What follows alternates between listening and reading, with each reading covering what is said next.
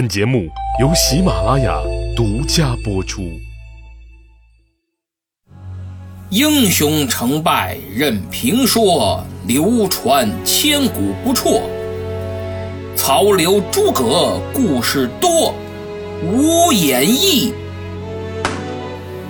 不三国。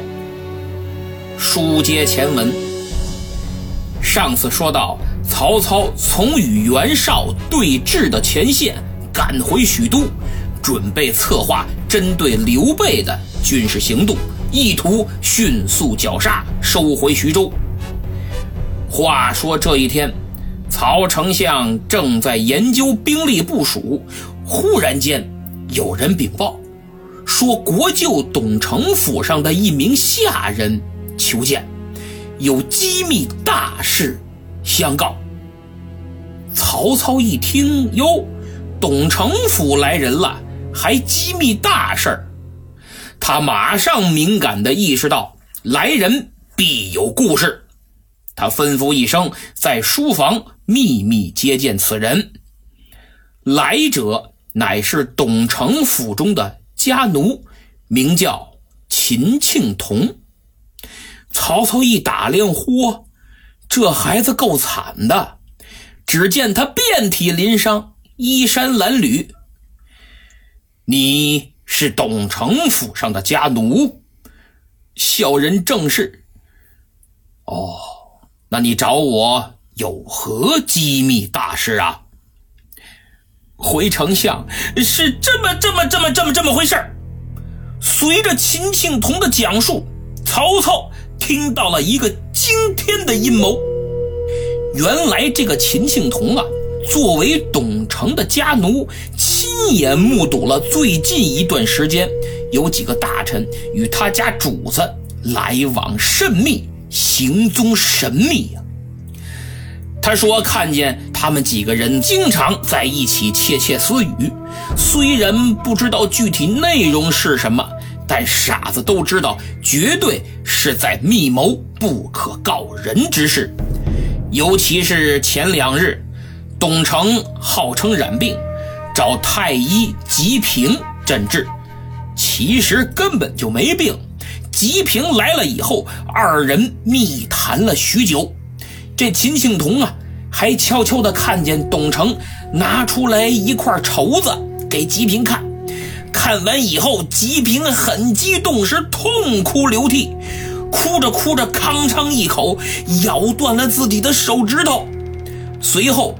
还在这块绸子上写了点什么。后来这秦庆童因为和董承的爱妾呀有一些亲密的举动，被董承给撞见了，那还好得了，是一顿痛打，锁到了柴房。于是乎，这秦庆童就心生怨恨，想方设法从董承府中逃了出来。直觉告诉他。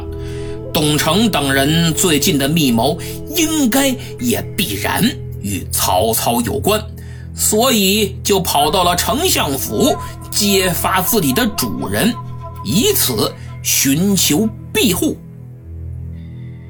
每次读三国读到这儿啊，我都感慨良多。作为领导，一定要管好自己身边的人，这一点非常重要。如果平时疏于管理，关键时刻一记耳光，都有可能把自己身边的人推到敌对势力去啊！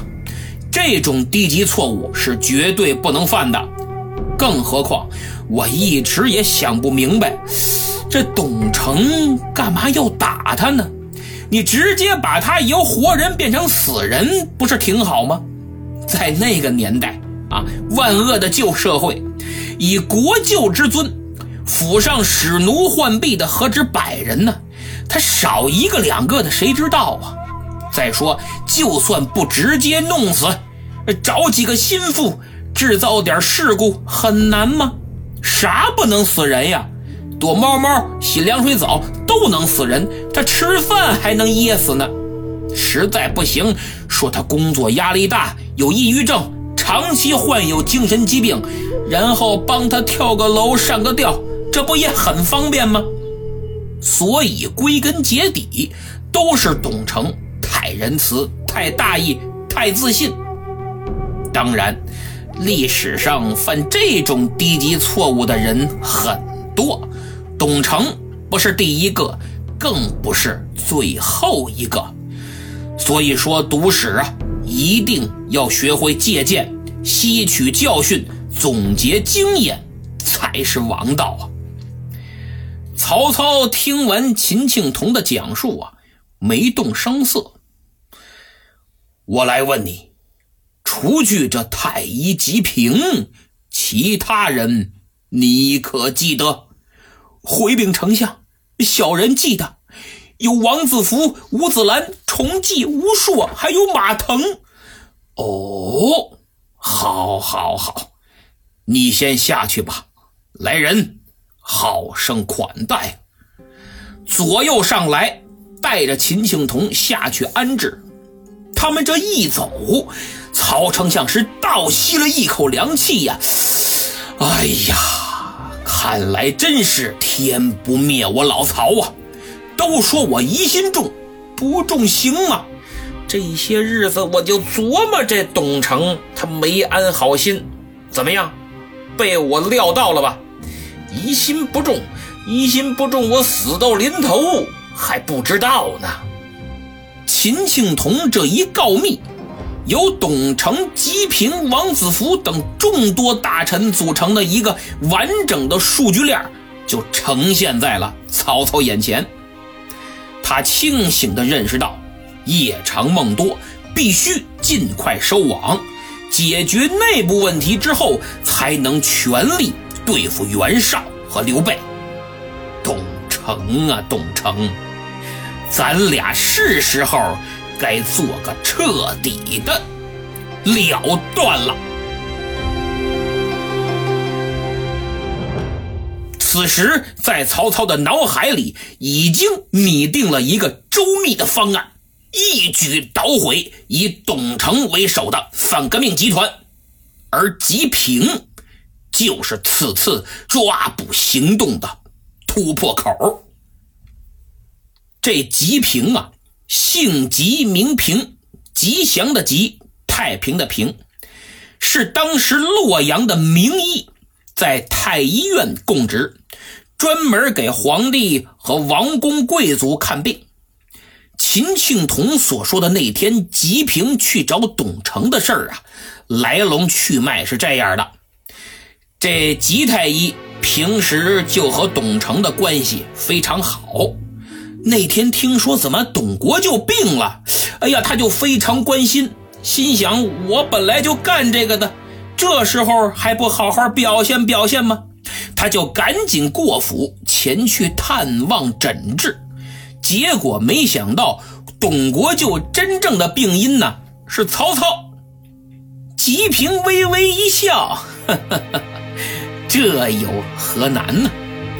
治病救人和杀人于无形都是医生的专业，只要我亲手配置一副上好的毒药。大事就已，就是手到擒来没问题呀。为了表示自己的诚意啊，吉平吭哧一口咬断了手指，以此来发誓。好嘛，这得多大的决心呢？随后，他在衣带诏上也签了自己的大名——太医吉平。这吉平。还真是个雷厉风行的人，说干就干。回到家中，他就开始为曹操量身定做毒药。哎，什么八不断肠散、含笑半步癫、鹤顶红、曼陀罗，哎，能用的全给他用上，亲手配制，一力起效，实在是居家旅行、杀人灭口的必备良药啊！可巧，这曹操从前线回来后啊。头风症犯的厉害，这吉平就时刻准备着去给曹丞相呢好好的诊治一番。嘿，话说这一天，丞相府来人了，说丞相头疼的厉害，请吉平吉太医速速前去诊治。吉平心中窃喜呀，哎呦，机会来了！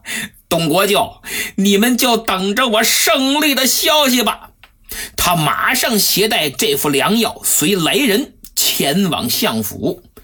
可他哪知道，自己此去是踏进了鬼门关呢？到了丞相府，就见曹操正躺在这床榻之上，一副痛不欲生的表情。哎呀，令人心碎。而吉平也快步上前，一边感同身受的用心安慰、询问病情，一边使出毕生所学，尽力诊治。就这样，医生和患者都开始了自己的表演，演得很像，很真，情绪拿捏的是恰到好处，毫无违和做作之感。一番问诊的程序走完之后，吉平很开心地告诉病人：“啊，丞相，请放心，近日我根据您的症状，特意亲手配制了一剂良药，不仅治标，还能治本，保证药到病除。”哦，果真如此。甚好，甚好啊！曹操嘴上称谢，心中暗想：哼，这副药我真喝了的话，别说头不疼了，我哪儿都不疼了。这药哪是除病啊，除我呢？这是。曹操心里跟明镜似的，可面上丝毫看不出来。那吉平呢？一边熬药，还一边介绍这药里呀都含有什么成分，它怎么配的，怎么好，怎么管用。然后假模假式的再嘱咐嘱咐丞相，吃了药以后要注意点什么，有没有忌口。反正说的是天花乱坠。曹操是边听边心里好笑啊！哎呦，你可真能演呐！回头说什么也要让董国舅给你来个小金人啊！不多久，药就煮好了。吉平跟孝敬自己老爹似的，亲手把药端到曹操近前。但是曹公没有伸手去接药，而是微微一笑：“呵呵呵，古语有云，君有疾。”臣先尝药，父有疾，子先尝药。你吉平乃是我最相信的太医，今天何不先替我尝尝这副药啊？吉平一听，这又不是做河豚，说做好了厨师先吃。再说，这药不能尝啊，一尝我就没了。啊，丞相，这药您还是趁热喝了吧。注意啊，此时的情景与九百年后潘金莲给武大郎喂药是异曲同工，颇为相似呀。只不过那一忽悠，大郎就喝了，而曹公是坚决不喝。要喝也行，你先喝一口给我看看。吉平马上意识到，坏了。这是事情败露了，曹贼早有准备。得了，我豁出去了，我给你霸王硬上弓吧！想到这儿，吉平突然近前一步，伸手捧就揪住了曹操的耳朵，往怀里一拽，他就要硬灌。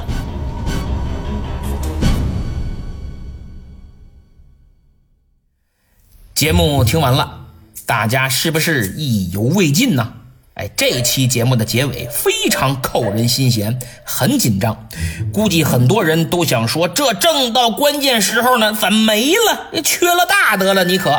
嘿，诸位要骂就骂我，人家拉菲老师的原作是完整的《衣带诏东窗事发》，我在改编的时候呢，分成了两期，第一期结尾留到这儿是我的手笔，这叫扣子，目的就是让你难受。哎，非等着听后边的，还老琢磨着。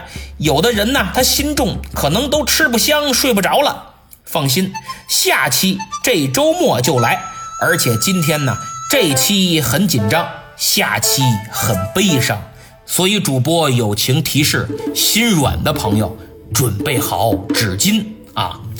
那么 OK，上期节目抢到沙发的是老朋友大猫睡着了，还没等我说呢，黑曼巴雨石直接给人家来一个恭喜啊！看来沙发很抢手，抢手到听友老彼得都预约第四十回，也就是这回的沙发了。还不知道您得着没有哈？其实我每次看评论区这么热闹啊，都非常开心。大家可以看看啊，不仅有抢沙发的，还有对节目提意见的，有催更的，有等更等的落下后遗症的，比如听友恩佑下滑杠啊，更有问候我伤势恢复如何的。感谢大家的关心，我现在恢复的还行，隔一天就去医院换个药。打字儿呢，右手还是大拇指和小拇指啊，虽然慢，但一直坚持着做节目，不能辜负大伙儿啊。当然，如果各位多逛逛我的店铺，买点东西，哎，我恢复的就更快，还能有点补贴，买点猪蹄儿我也补补，对吧？吃啥补啥嘛。那么最后呢？给大家推荐一套完整版无删减的四大名著，而且有注音有插图，阅读无障碍，初中小学都能看啊！原价一百九十八，你点击节目购物车图标，或者从主播主页我的店铺查看，就能获得一百元的优惠券。还没有一套完整四大名著的朋友，值得拥有。好，这期就到这儿，咱们下次再见。